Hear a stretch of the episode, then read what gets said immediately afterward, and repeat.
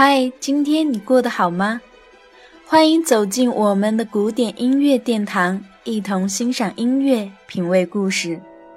今天与您分享的是蒙德尔松和他的《仲夏夜之梦》。一八二六年，只有十七岁的蒙德尔松读到了莎士比亚的《仲夏夜之梦》的得意本。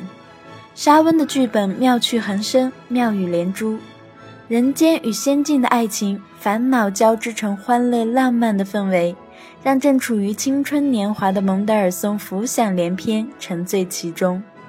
一股强大的灵感侵袭他的心扉，让他渴望能够用音符来表达那些美好的情愫。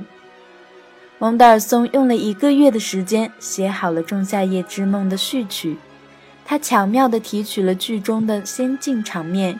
用高超的配器技巧展现了月光如洗的夏夜，在树林里或在梦境中五彩缤纷的神奇世界。序曲《仲夏夜之梦》写好之后，只是在小圈子里几场私人音乐会上演奏过。那时候，蒙德尔松和歌德是忘年交。歌德是德国的大诗人、大学者，比蒙德尔松大六十岁。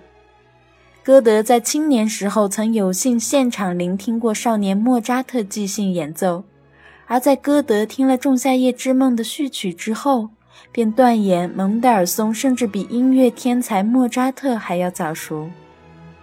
诗人对他的赞美也许略有滥意，但是蒙德尔松的才华由此可见一斑。在写过这首序曲之后。蒙德尔松并没有一直把《仲夏夜之梦》写下去，在一八二七年，他就去柏林大学读书了。就这样，日月更迭，斗转星移，十七年的光阴转瞬即逝。曾经的翩翩少年也已经而立，结婚生子。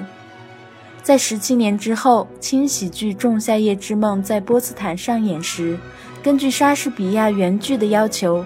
演出时需要大量的配乐，当年的《仲夏夜之梦》序曲也许是太过迷人，于是当时的普鲁士国王便盛情邀请蒙德尔松为整个演出配乐，这也让蒙德尔松再次体验了那种少时的激情。为此，蒙德尔松日夜兼程，又为《仲夏夜之梦》写了十二段配乐，加上原来长达十二分钟的序曲。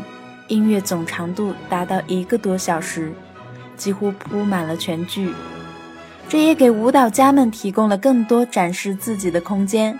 而在二十世纪初的芭蕾舞剧《仲夏夜之梦》中，就完全搬用了蒙德尔松的音乐。蒙德尔松在三十四岁写完了《仲夏夜之梦》的戏剧配乐，不幸的是，仅仅四年之后，他便英年早逝。在他有生之年，也许不会料到这部作品中其中的一首会响遍世界。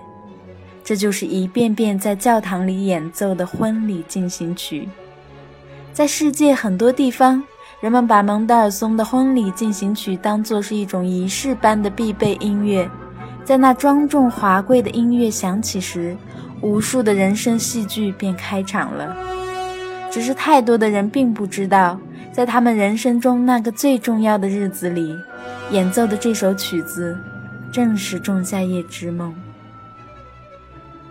如果您对我们的节目有任何建议，请在微信公众号中搜索“知乐古典音乐”并添加，在那里给我们留言。